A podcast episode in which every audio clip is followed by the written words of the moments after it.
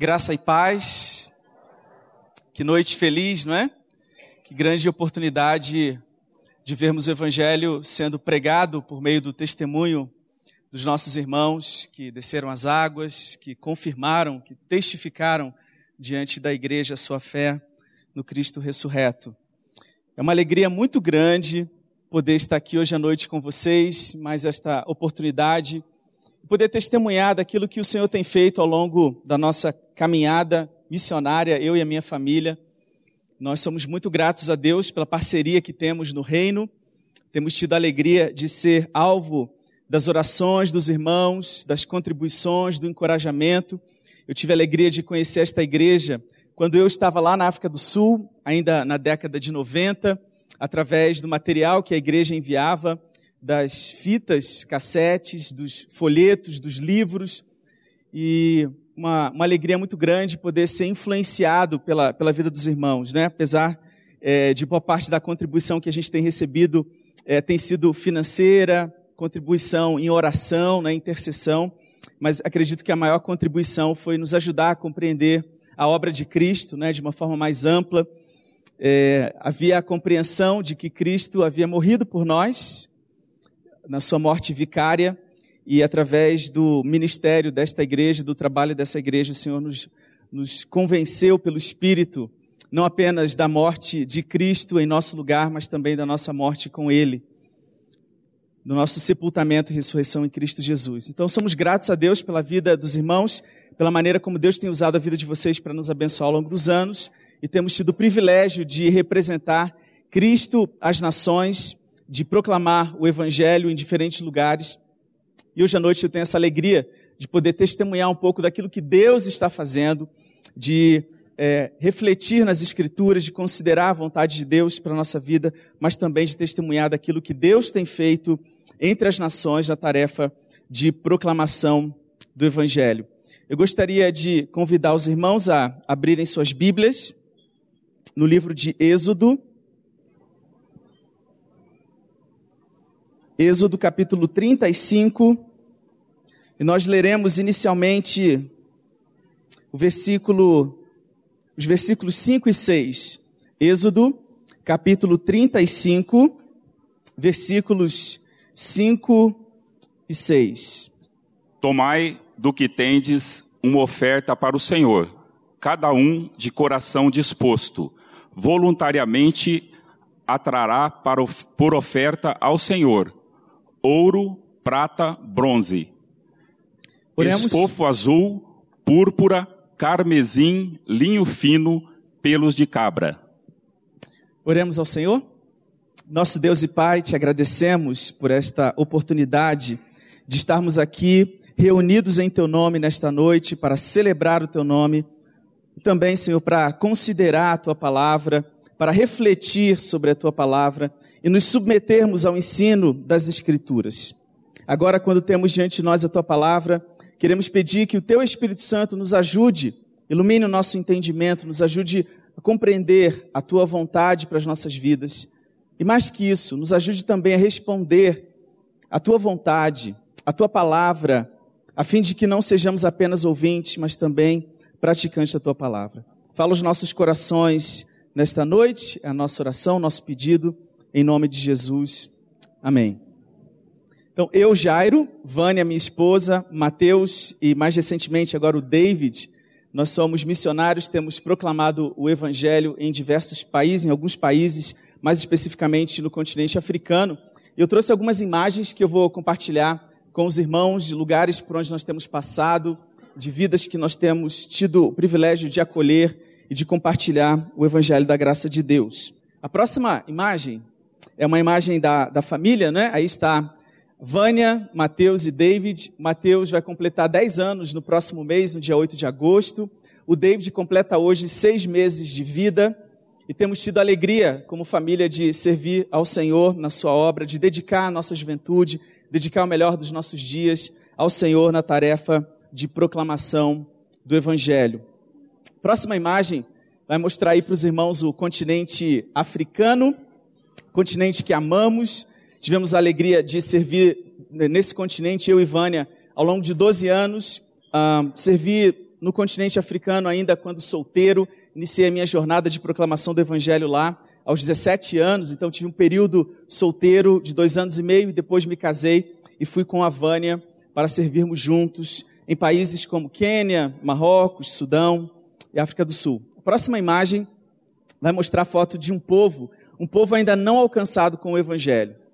Existem no mundo cerca de 7 mil povos que não tiveram ainda uma oportunidade de ouvir sobre Cristo. Algumas pessoas às vezes me perguntam, né, mas nós estamos em 2019 e você está me dizendo que existem povos que não têm ainda é, um versículo da Bíblia sequer traduzido na sua língua materna? E a resposta é positiva. Infelizmente, existem povos que não têm é, cristãos vivendo entre eles, não têm a palavra de Deus traduzida na sua língua materna, contextos em que o evangelho não está disponível. Aí uma foto é, do Sudão, quando nós estávamos lá no, no norte da África, servindo é, entre o povo Fur, um povo ainda não alcançado.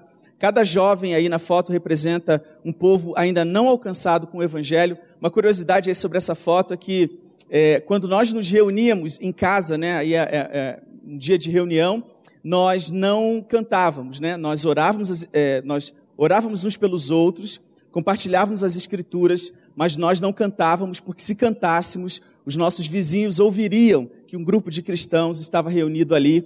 Então, eles seriam alvo de perseguição religiosa. Estamos falando de um país muçulmano.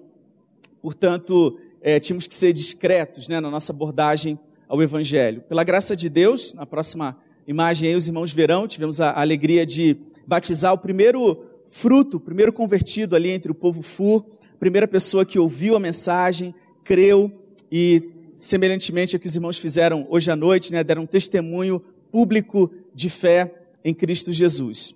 Ah, depois de um período é, no Sudão, Mateus teve problemas de saúde, crise alérgica, ele, tinha, ele tem alergia à poeira, né? E a poeira ali do, do Sudão, uh, parte do território sudanês é o deserto do Saara. Então, quando subia poeira e ele inalava aquela poeira, ele ficava bastante doente, tivemos que ser realocados. A próxima imagem vai mostrar agora já no Quênia, né? O trabalho que nós estávamos desenvolvendo lá. Quando chegamos no Quênia, Ricardo e Tina eram os líderes da equipe, então se tornaram os nossos líderes de trabalho lá.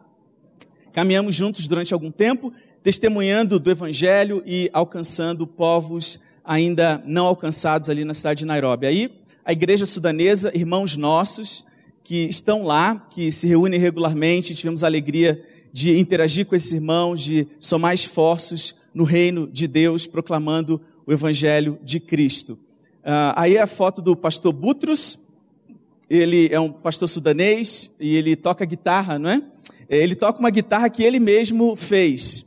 É, os irmãos percebem aí que a caixa acústica é uma tampa de panela, ele utilizou alguns galhos de árvore, arames, a palheta é um palito de pirulito, né? E ele consegue extrair daquele instrumento é, um louvor ao Senhor que toca os nossos corações.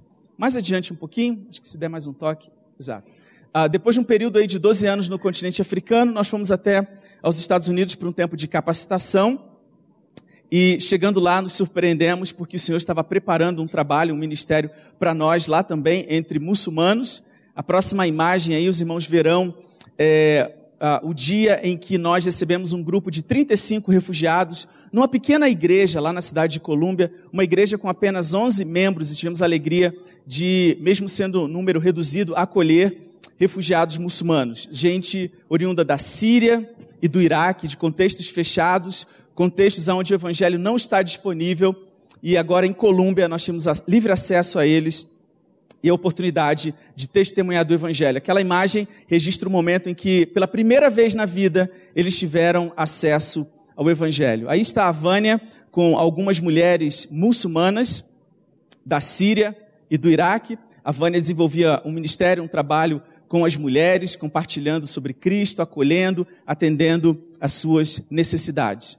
A próxima imagem aí, nós tínhamos um trabalho na igreja, né, aos domingos, no período da tarde, eh, os refugiados vinham, eh, nós os recebíamos ali e oferecíamos aulas de inglês. Porque quando eles chegaram, ninguém falava inglês, na igreja não havia ninguém que falava árabe, e como nós havíamos trabalhado em países de língua árabe, nós éramos os tradutores e depois também passamos a dar aula de inglês para esses refugiados. Então, aqueles que não podiam ir à igreja, nós íamos até a casa deles ah, durante a semana e, então, assim, podíamos uh, atender a sua necessidade, podíamos acolhê-los e compartilhar o evangelho com eles. Refugiados oriundos de alguns dos contextos mais desafiadores dos nossos dias. Aí está uma família da cidade de Raqqa, na Síria, que era a capital do Estado Islâmico na Síria, gente que fugiu da morte e que Deus nos deu a alegria de acolher, de dar a eles a oportunidade de recomeçarem a vida e também de encontrarem vida nova em Cristo Jesus. A próxima imagem mostra aí uma família da cidade de Mossul, que era a capital do Estado Islâmico no Iraque.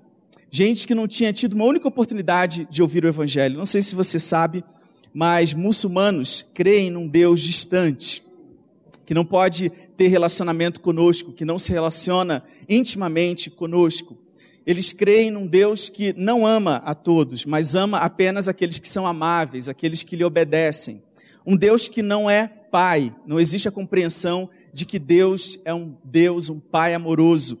E não existe nem mesmo a compreensão de que eles serão salvos, ou a certeza de que eles serão salvos. É uma religião de obras, onde eles praticam é, diariamente os pilares do Islã, numa tentativa de que um dia, que no grande dia, no dia do julgamento, Deus tenha piedade deles. Mas não há relacionamento com Deus, não há compreensão de que Deus é um Deus amoroso e nem mesmo certeza de salvação.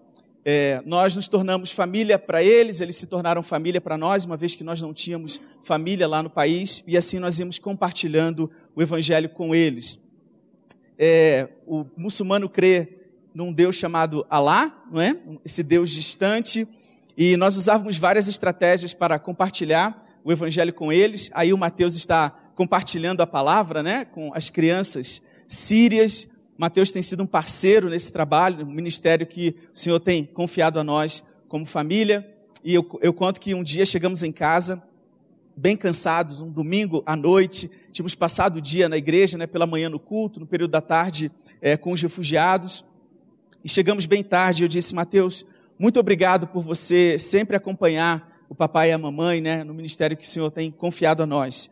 E ele disse, papai, não precisa agradecer não, é, eu também amo servir as crianças sírias, né? Então, Mateus tem dado testemunho do Evangelho, e a gente tem usado várias estratégias aí, ah, essa foto foi tirada numa ocasião em que nós tínhamos um período de oito semanas de aulas, e aí no, no, no, ao final desse período, nós reuníamos todos os refugiados e compartilhávamos o evangelho de forma estratégica com eles. A gente tem usado várias estratégias né, para compartilhar é, o evangelho. Falar sobre Deus é algo natural para os muçulmanos, uh, e muitas vezes então a gente abordava uh, um muçulmano e perguntava para eles né, como é o seu relacionamento com Deus. E eles diziam: como assim? Nós não temos relacionamento com Deus. Alá é um Deus distante. Nós somos escravos de Alá, nós obedecemos, cumprimos os pilares, mas nós não temos um relacionamento pessoal com Deus. E eu via, fazia outras perguntas, né? Então, conta para mim como é que você tem experimentado o cuidado de Deus na sua vida, livramento de Deus na sua vida. Eu ouvia, e aí chegava um momento quando eu dizia, eu também posso compartilhar um pouquinho, né? Da minha caminhada com Deus, da obra que Deus tem feito na minha vida, como a minha vida tem sido transformada regenerada para a glória do Senhor. E com frequência eles me davam a oportunidade de compartilhar também do Evangelho com eles e então de apresentar assim a obra de Cristo na cruz, no túmulo, a obra da ressurreição. Nós temos utilizado o filme Jesus como uma ferramenta também. É, eles são árabes, né? Vivendo num país de língua inglesa. Então, eu me lembro a primeira vez que abordei uma família e eu disse para eles: Olha, um dia eu gostaria de compartilhar com vocês um filme em árabe. Eles ficaram muito animados, né? E disseram: amanhã, vamos assistir amanhã, aproveitando que as crianças estão em casa. E aí eu esclareci, eu disse: olha, é, eu só queria fazer um esclarecimento. É o filme Jesus, segundo o Evangelho de Lucas. E eles disseram: não, não tem problema, pode vir amanhã. E eu disse: mas acho que vocês não entenderam muito bem, né? É o filme Jesus, não é segundo o Alcorão, mas segundo a Bíblia, a palavra de Deus. Não, não tem problema, podem vir amanhã e nós vamos assistir juntos o filme. E aí, irmãos, no dia seguinte, então a Vânia preparou a pipoca, é, eu consegui baixar o filme no árabe da Síria, língua materna deles, né? Eu tinha o árabe, uh, o filme em árabe, um árabe clássico, num DVD. Fomos para a casa deles, reunimos com essa família e por duas horas, pela primeira vez na vida, eles tiveram a oportunidade de ouvir o evangelho na sua língua materna. Para a glória de Deus, Fátima, a esposa, creu e, e, e disse: a partir, a partir de hoje eu creio em Cristo. Depois veio Muhammad, o filho mais velho, e nós começamos então um estudo bíblico semanal com aquela família, uh, usando um material chamado Almacira, um material em árabe, bastante contextualizado, que usa a metodologia do ensino bíblico cronológico. Então, toda quinta-feira nós nos reunimos com essa família, apresentando a eles as Escrituras, explicando melhor sobre a obra de Cristo. A próxima imagem aí, uma oportunidade que Deus nos deu lá também. Uma vez por ano acontece em Washington, na capital do país, um fórum de imigração. E eles reuniram, no ano passado, uh, líderes de igrejas, uh, senadores, políticos, né, de uma forma geral, mas dois senadores, um republicano, um democrata, alguns jornalistas uh, e homens de negócio. E eu fui convidado para falar, porque eles queriam saber como que uma igreja tão pequena, com apenas 11 membros, estava acolhendo já naquela aquela altura uh, ah, 45 refugiados da Síria e do Iraque. Eu tive ali a oportunidade eh, em encontros que eram mediados por jornalistas, gente da CNN, Washington Post, World Magazine. Eu tive a oportunidade de testemunhar da obra que Deus estava fazendo lá em Colômbia e desafiar outros irmãos a também se envolverem. E eu gostaria de destacar aqui duas coisas. A primeira é que há sempre alguma coisa que a gente pode fazer, não é? Por mais limitados, talvez recursos é, insuficientes aos nossos olhos, Deus pode usar para a glorificação do seu nome. E como o irmão Hildo destacou, é, o mundo mudou. E se há mais ou menos 15 anos atrás, né, se você queria alcançar um sírio com o evangelho, você teria que provavelmente é, comprar uma passagem aérea, fazer uma viagem internacional, né, cruzar alguns oceanos e fronteiras, chegar até a Síria, aprender o árabe sírio, aprender a cultura síria, para então começar a testemunhar do evangelho. Os sírios vieram até nós. Eles compraram as passagens aéreas, eles fizeram a viagem internacional, cruzaram as fronteiras, aprenderam a nossa língua, em muitos casos, a nossa cultura, estão vivendo entre nós. Então Deus tem nos dado no nosso próprio país, em contextos até pouco tempo atrás inimagináveis, Deus tem nos dado acesso a sírios, iraquianos, haitianos, venezuelanos, congoleses, senegaleses, então Deus tem nos dado uma grande oportunidade nesses dias. Se Deus não chamou, não convocou você para ir à Síria, para testemunhar do Evangelho aqui mesmo na sua cidade, para cruzar a rua e alcançar aqueles que hoje são nossos vizinhos. Concluímos o nosso tempo lá em Colômbia e agora estamos seguindo para a Jordânia, no Oriente Médio. No dia 20 de agosto, agora, nós estamos embarcando, seguindo para a Jordânia, a fim de iniciarmos um trabalho ali com refugiados do povo Fur, aquele povo é, que o Senhor nos chamou para alcançar com o Evangelho, mas também sírios, iraquianos e tantos outros. A Jordânia faz fronteira com a Síria, o Iraque, a Arábia Saudita e Israel, e em função da proximidade com países que têm vivido conflitos é, nos últimos anos, a Jordânia acaba atraindo muitos refugiados. Jordânia é um país árabe muçulmano com mais de 96% da sua população de muçulmanos cristãos evangélicos no país são apenas, apenas 0,3% da população, um grande desafio. E eu quero desafiar os irmãos aqui a irem lá nos visitar, não é? A gente tem desafiado aí a, a, alguns irmãos, a irmã Núria, e a Jordânia faz fronteira ali com, com, com, Israel. Então, aquele sonho né, de conhecer Israel e de repente passar ali pela Jordânia para ter um tempo conosco e conhecer um pouco do trabalho que será desenvolvido a partir da nossa chegada ao país. A próxima imagem Dá mais um toquezinho, vamos ver se a gente consegue visualizar. É, é um videozinho, vamos ver se ele toca, com algumas imagens da Síria. Acho que se for adiante, ele deve tocar. Mas a Síria é um grande desafio, tudo bem. É, tem representado um lugar de refúgio para muitos refugiados da região. Nós vivemos hoje a maior crise de refugiados da história, mais de 70 milhões de refugiados, povos indo e vindo, e muitos deles entrando em contato com cristãos em vários países e ouvindo pela primeira vez sobre Jesus, ouvindo pela primeira vez a palavra de Deus. Então, a, a Jordânia representa também para nós uh, uma porta de oportunidade de acesso a esses povos. Próxima imagem aí é um outro videozinho, não sei se vai, a gente vai conseguir. uh, de um campo de refugiados lá na Jordânia. É o segundo maior campo de refugiados do mundo, chamado Zatari. Uh, todos os dias, dois mil novos refugiados chegam ao país. Um grande desafio. Uh, eles vivem basicamente de ajuda humanitária. Agências ligadas às Nações Unidas que oferecem atendimento, mas muitos não ficam no campo de refugiados porque as condições de vida são precárias, eles acabam indo para Amã, para a cidade de Amã, onde nós estaremos estabelecidos, dando aula de inglês para os refugiados que, que lá chegam e alcançando esses refugiados com o Evangelho. Próxima, próxima imagem, depois de Amã, a cidade de Amã. Nós tivemos lá na Jordânia em julho do ano passado e tivemos a oportunidade de uh, conhecer um pouco dos desafios ali do país, de conhecer sudaneses, há um grupo de sudaneses que chegou na escola, uma escola de idiomas lá na cidade, onde nós vamos lecionar, uh, e chegaram pedindo professores de inglês. Eles não tinham professores de inglês, davam aula apenas de espanhol, e disseram: Nós não temos professores de inglês. Então, esse grupo de sudaneses da região de Darfur, do mesmo povo que nós temos trabalhado, eles fizeram um pedido. Será que nós podemos usar uma das salas aqui da escola para compartilhar o conhecimento de inglês que nós temos uns com os outros, até que vocês tenham professores de inglês. E aí, quando nós chegamos lá, essa foi uma das áreas de capacitação nossa, lá nos Estados Unidos, eles ficaram surpresos, porque os professores de inglês haviam chegado. Esse vai ser o nosso trabalho, alcançando refugiados na Jordânia. E aí, uma foto lá com eles, na sala de aula, uh, dando aula para eles, interagindo com refugiados sudaneses residindo na Jordânia.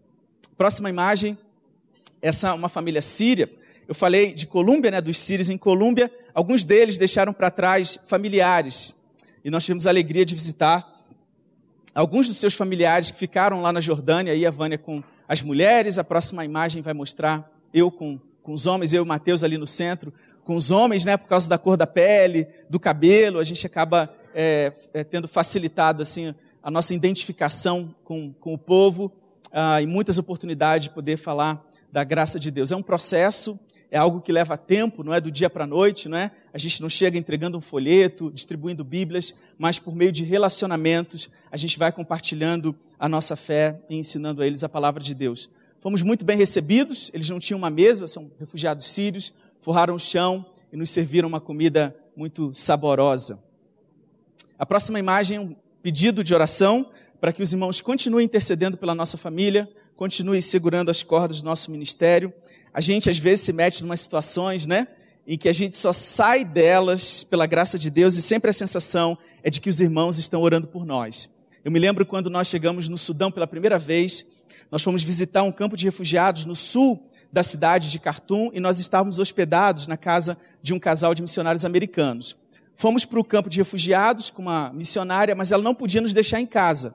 Então ela disse: Olha, vocês vão ficar num ponto de ônibus, eu vou deixar vocês no ponto de ônibus, e de lá vocês vão pegar o ônibus que vai levá-los de volta para casa. Não tem errada, não é? é? Os ônibus não tinham número nem nome, era uma tarja verde, só que ela esqueceu de dizer que a tarja era verde escuro. Nós fomos para o ponto para pegar o ônibus, pegamos o ônibus com a tarja verde e nos perdemos. Estávamos ainda aprendendo árabe, a gente não se comunicava bem, e chegamos num lugar que a gente reconheceu que estava perdido. Descemos do ônibus, atravessamos a rua e pegamos um outro ônibus voltando. E aí eu disse para a Vânia, talvez era azul, né? A gente não observou muito bem. E aí agora vamos ter certeza que é o ônibus de cor verde. Pegamos o ônibus novamente e pela segunda vez nos perdemos. Aí atravessamos a rua e voltamos para o ponto. E aí o que fazer, né? Quando você está num país que você não conhece muita gente, nós não tínhamos telefones celulares naquela época, ah, não falávamos a língua, e aí começamos a orar. Fomos para o ponto de ônibus, ficamos em pé lá orando, pedindo a Deus que enviasse um anjo, né? E pensando, tomara que os irmãos lá do Brasil estejam orando por nós. Enquanto nós estávamos em pé, uma senhora veio ao nosso encontro e perguntou: O que, que vocês estão fazendo aí? Ela contou que ela era professora de francês e ela tinha ido à casa dos missionários que estavam nos hospedando durante a semana, não é? e ela foi dar aula de francês, nos viu na casa. E agora nos vê no ponto de ônibus e nos reconhece. O que, vocês estão fazendo aí? Nós dissemos, nós estamos perdidos. E você é o anjo que Deus mandou para nos tirar dessa situação. e ela então nos colocou no transporte, pagou e nos fez chegar em casa. E a sensação é que os irmãos estavam orando por nós, né? E a graça do Senhor se manifestou e nós conseguimos sair dessa situação. Para ajudá-los a orarem, lembrarem de orar por nós, nós trouxemos uma foto da família. É, temos uma mesinha aqui ao lado, o Ricardo vai nos ajudar lá. Então, se você deseja assumir um compromisso de oração com a nossa família, pega lá uma foto, lembra de orar, de interceder pela nossa família. Trouxemos também algum material. Temos aqui um CD uh, ah, com poemas cristãos que narram diferentes temas da vida cristã.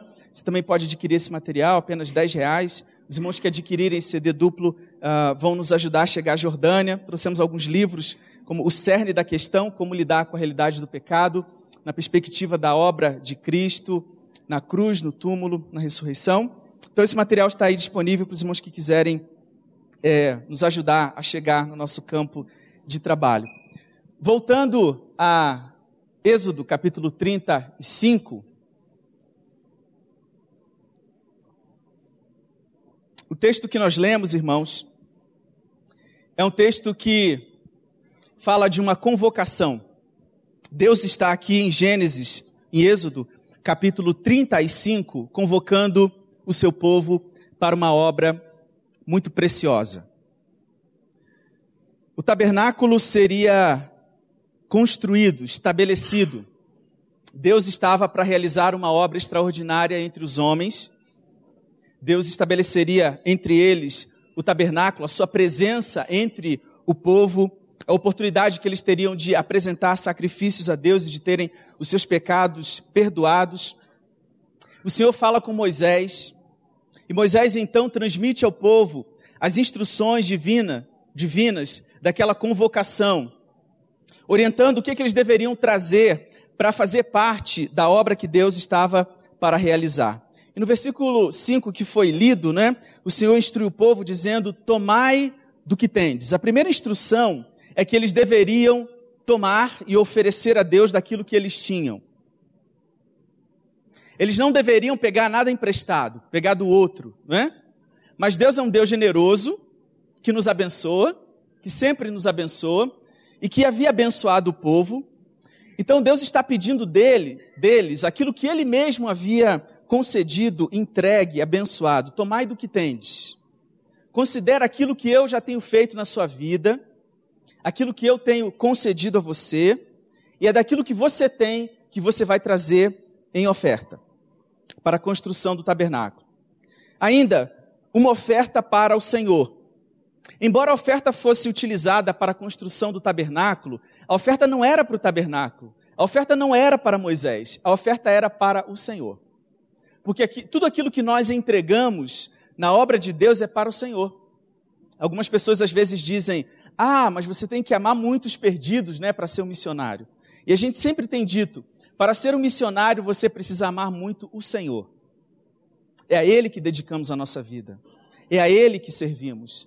Obviamente que o amor ao Senhor acaba sendo traduzido em amor pelos perdidos, pelos povos, pelos não alcançados, mas acima de tudo, é ao Senhor, Ele é a nossa referência, Ele é o nosso foco. É para Ele, é, pro, é por Ele, é para a glória dEle. Então a oferta era para o Senhor. E por último, cada um cujo coração é voluntariamente disposto. Ninguém será obrigado, ninguém será constrangido. Deus não estava pedindo nada que o povo não quisesse entregar. Deus estava convocando homens e mulheres que tivessem um coração voluntariamente disposto. Eu acredito que esses princípios, eles se aplicam para nós hoje também. Quando Deus nos convoca para sermos parceiros dele na realização da sua obra, ele nos convoca para que ofereçamos a ele aquilo que temos, para oferecermos a ele e não aos homens, às instituições, aos projetos e também ele nos convoca, ou ele convoca aqueles que têm corações voluntariamente dispostos a oferecer, a obedecer, a servir. E a partir do versículo 6 aí, final do versículo 5 e versículo 6, 7, 8, o Senhor vai instruir, vai dar ao povo de Israel uma gama de oportunidades. Eles poderiam trazer ouro, prata, bronze, peles, azeite, pedras. Não é só quem tem ouro que pode servir ao Senhor, que pode oferecer ao Senhor. Se você não tem ouro, você pode trazer prata. Se não tem prata e o seu melhor é bronze, ou é pedras, ou azeite, ou peles, Deus dá uma, apresenta ao povo uma variedade de formas que eles poderiam contribuir, participar da obra do Senhor. E se eles não tivessem ouro, prata, peles, pedras, azeite, eles também poderiam contribuir com as habilidades que Deus havia dado a eles. Observe o versículo 10. Venham todos os homens hábeis entre vós e façam tudo o que o Senhor ordenou. Então Deus está convocando também não só quem tinha posse, não só quem tinha recurso, mas homens e mulheres que tinham habilidade. Habilidade. Há sempre alguma coisa, por mais limitado que você seja, há sempre alguma coisa que você pode oferecer ao Senhor. O fato de você não ter muitos recursos financeiros não impede você de participar da obra de Deus, de ser parceiro de Deus na realização da sua obra. Deus está aqui convocando também aqueles que possuíam habilidades. E aí, mais adiante, no versículo 20, depois de ouvir as instruções de Moisés, depois de ouvirem a, a convocação de Moisés, observe o versículo 20. Então toda a congregação dos filhos de Israel saiu da presença de Moisés. Eles saem da presença de Moisés e vão para casa. E vão considerar qual era a oferta que eles poderiam trazer a Deus, de que forma eles poderiam agradar ao Senhor e serem parceiros naquela obra que estava para ser realizada. Então, a congregação sai da presença de Moisés, versículo 21, e veio todo homem cujo coração o moveu e cujo espírito o impeliu e trouxe a oferta ao Senhor para a obra da tenda da congregação e para todo o seu serviço e para as vestes sagradas. Então, todo homem cujo coração se moveu, cujo coração foi despertado em participar, trouxe. Trouxe oferta alçada para o Senhor, para a obra da tenda da congregação, para todo o serviço, segundo a convocação divina. Então eles foram para casa, consideraram de que forma eles poderiam oferecer a Deus, participar da obra de Deus. Versículo 22. Vieram homens e mulheres, todos dispostos de coração. Trouxeram fivelas, pendentes, anéis, braceletes, todos os objetos de ouro, todo homem fazia oferta de ouro ao Senhor. Então eles começaram a trazer homens dispostos de coração, homens e mulheres dispostos de coração, começaram a trazer fivelas, pendentes e apresentar ao Senhor todo tipo de oferta que eles podiam. É curioso porque, com frequência, nós nos referimos ao povo de Israel como um povo murmurador, como um povo desobediente como um povo de dura serviço. Há vários textos em que Israel é reprovado na sua relação com Deus. Mas, irmãos, nós estamos diante de um texto em que o povo de Israel serve de exemplo e de inspiração para nós. Pelo desejo de obedecerem, pelo coração disposto em ser parceiro de Deus na obra que estava para ser realizada. Observe o versículo 25.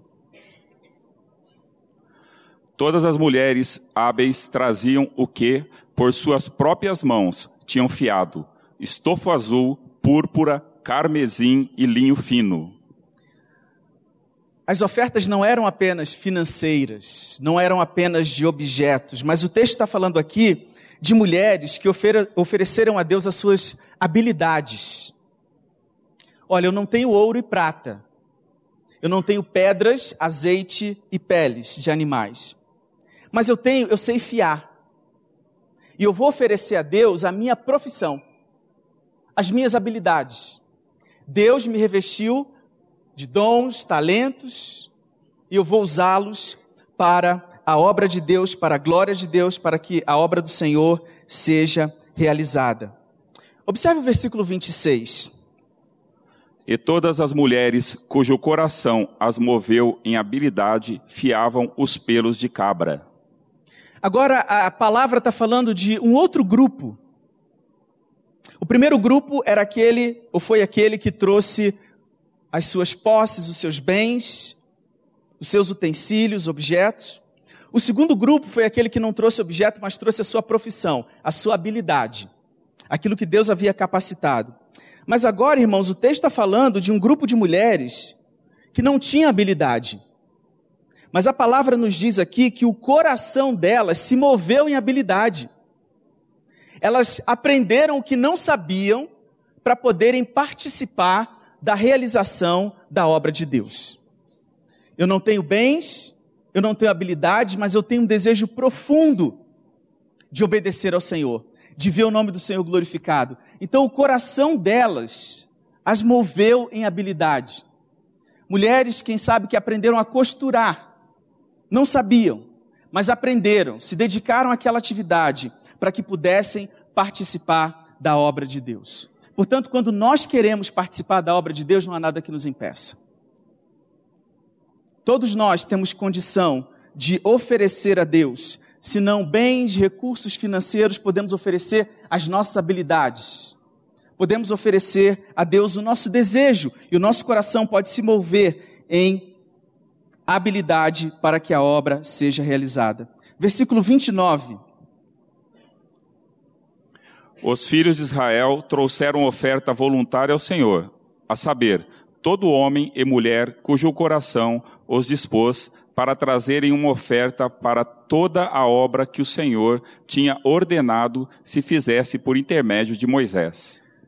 A obra que Deus havia ordenado que se fizesse por intermédio de Moisés e do povo estava sendo realizada porque todo homem e mulher participou, contribuiu. Aqueles, aqueles homens e mulheres entendiam que participar da obra de Deus era um privilégio. Eu serei um privilegiado em trazer algo, em participar de alguma forma, em contribuir, em ser um cooperador da verdade. E eles se apresentaram a Deus, eles se voluntariaram, de forma que todos tiveram a oportunidade de participar. Queridos irmãos e irmãs, todos nós somos convocados por Deus para darmos testemunho do Evangelho. Os mais jovens aqui, até mesmo eles, os mais jovens na fé, que foram batizados hoje, saibam que Deus está convocando vocês que conhecem o Evangelho, que foram transformados pelo Evangelho, a darem testemunho do Evangelho. Todos nós somos convocados a participar. E bom seria que todos nós participássemos, que houvesse em cada um de nós esse mesmo desejo de ver a obra de Deus sendo realizada, não apenas por Moisés, pelo sacerdote, pelo pastor, mas que cada um de nós fôssemos convencidos da verdade bíblica, de que fomos capacitados por Deus, abençoados por Deus e podemos dar a nossa parcela de contribuição. Um pouquinho adiante aí no capítulo 36, nós vamos observar a partir do versículo 4 a maneira como esse povo participou e a forma que Moisés se relacionou com eles. O capítulo seguinte, capítulo 36, observe aí o versículo 4. Então, deixando cada um a obra que fazia, vieram todos os homens sábios que se ocupavam em toda a obra do santuário e disseram a Moisés: O povo traz muito mais do que é necessário para o serviço da obra que o Senhor ordenou que se fizesse. Eles abriram mão das suas próprias atividades, dos seus próprios interesses, para poderem participar. Eu me lembro de um grupo de senhoras na Índia, um testemunho de um grupo de senhoras na Índia que queria participar da obra missionária, mas elas não tinham recursos. Elas não trabalhavam. Então elas desenvolveram um projeto chamado Mão no Arroz. Toda, toda vez que elas iam preparar o arroz para a família, elas separavam uma mão de arroz e diziam: essa mão de arroz é para a obra missionária. Cozinhavam o resto para a família e aí todos os dias iam recolhendo aquele arroz, juntavam o arroz no final do, do mês. Uh, um grupo de mulheres então trazia todo, todo o arroz junto, vendiam na feira e com aqueles recursos eles ajudavam a sustentar a obra do Senhor. Há sempre alguma coisa que nós podemos fazer.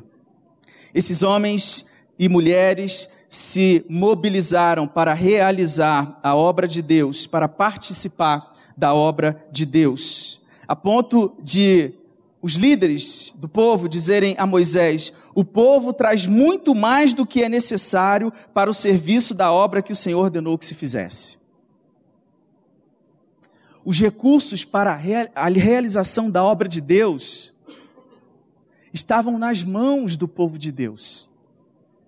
E eu acredito que isso é realidade, é verdade também nos nossos dias. Os recursos necessários para a realização da obra de Deus, Deus já confiou nas nossas mãos. Às vezes a gente fica pensando assim: puxa, mas se o dono da Coca-Cola né, fosse alcançado, aí nós teríamos os recursos necessários para realizar a obra. Se o presidente da Apple, se um sheik lá da, das Arábias né, fosse alcançado, aí nós teríamos os recursos. A verdade é, irmãos, que nós já temos mais do que o necessário. E o que falta é apenas nós apresentarmos a Deus aquilo que Ele já tem nos dado, aquilo que é fruto da graça dEle, da generosidade dEle. E aqui eu não falo só de recursos financeiros. Deus deseja contar com os talentos, com os dons que Ele confiou a nós, com a saúde, com os filhos, com os netos, com o fôlego de vida que Ele, que ele nos dá. Deus deseja usar a nossa vida na proclamação desse evangelho que é desconhecido a mais de sete mil povos nesse mundo. Como é que nós podemos ignorar a realidade desses povos? Nós que fomos alcançados por missionários, Deus veio ao nosso encontro lá no Éden, não é? Quando os nossos pais pecaram. O Senhor veio ao nosso encontro através dos profetas. O Senhor veio ao nosso encontro através do Cristo, que pagou um preço de morte. O Senhor veio ao nosso encontro através dos missionários que deixaram os Estados Unidos, a Inglaterra, a Suécia, a Escócia e vieram trazer o Evangelho para o nosso povo. Como é que nós podemos ignorar a realidade daqueles que ainda não ouviram? Cientes de que temos em nossas mãos os recursos mais do que necessários para a realização da obra de Deus. Me parece que o que nos falta não são, não são recursos, mas um coração voluntariamente disposto a obedecer. O versículo seguinte, versículo 6. Então ordenou Moisés, e a ordem foi proclamada no arraial, dizendo: Nenhum homem ou mulher faça mais obra alguma para a oferta do santuário. Assim o povo foi proibido de trazer mais. Que interessante. O povo foi tão generoso o povo era tão disposto a oferecer, a contribuir, a participar, que Moisés teve que proibir o povo de trazer mais. Imagina se essa fosse a nossa resposta diante é, é, de campanhas para a realização da obra de Deus. A gente está falando aqui de sete mil povos não alcançados. Será que é impossível alcançar sete mil povos? Será que nós não temos condição, como igreja do Senhor, de levantar pelo menos um missionário e de enviar para esses povos, para que o evangelho seja pregado a eles? A verdade é que nós temos os recursos. E se nós apresentarmos todos os recursos ao Senhor, haverá mais do que necessário, sobejará. Moisés está dizendo: não tragam mais. Proíbe o povo de trazer, porque esse povo é tão generoso tão disposto a devolver aquilo que eles receberam de Deus, que nós já temos mais do que o necessário chega. Mas a realidade da obra de Deus é que tem faltado. O Senhor Jesus disse que a seara é grande, mas os trabalhadores são poucos. Tem faltado homens e mulheres dispostos a oferecer, a consagrar, a entregar nas mãos de Deus para que os nossos recursos sejam usados para a glória do Cordeiro. Deus deseja usar a sua vida. Você foi alcançado pela graça de Deus. Você conhece o Evangelho que transformou a sua vida, que regenerou você, que é vida para você e para tantos outros que ainda não conhecem. Não, não seja omisso. Não deixe de compartilhar esse Evangelho com os outros. Não deixe de testemunhar. Não deixe de participar da obra de Deus. Deus poderia realizar a sua obra sozinho. Mas Ele, na sua infinita graça, incompreensível graça, Ele decidiu nos envolver nesta obra. Ele conta com a nossa participação. Ele já tem nos dado os recursos. E o que Ele espera de nós é um coração voluntário, um coração disposto a obedecer. Será que há obediência no seu coração? Quando Deus olha para o seu coração nessa noite, será que Ele encontra obediência e um desejo genuíno, sincero de participar da obra do Senhor? Feche seus olhos, vamos orar.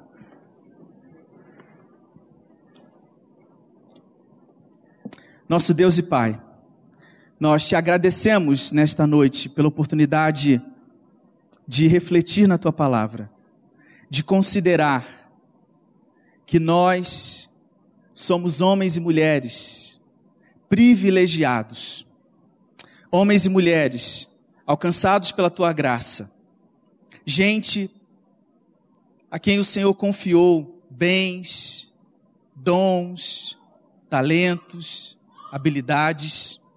E o Senhor deseja, Senhor, que com a bênção que o Senhor nos concedeu, outros sejam abençoados.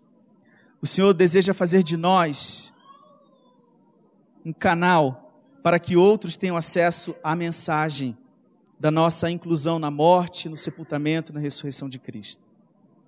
O Senhor tem nos dado todos os recursos necessários. E aqui estamos nós, nesta noite, reconhecendo isso reconhecendo que o Senhor deseja nos usar. Não porque somos importantes, não porque temos méritos, mas porque pela tua graça o Senhor tem nos convocado. Ó Deus, nós olhamos para o povo de Israel nessa ocasião, aqui em Êxodo capítulo 35, 36, e nos sentimos envergonhados, porque diante de tantos recursos, habilidades, dons, conhecimento, formação, o que é que temos feito, Senhor? Eu te peço que o Senhor nos ajude a sermos obedientes.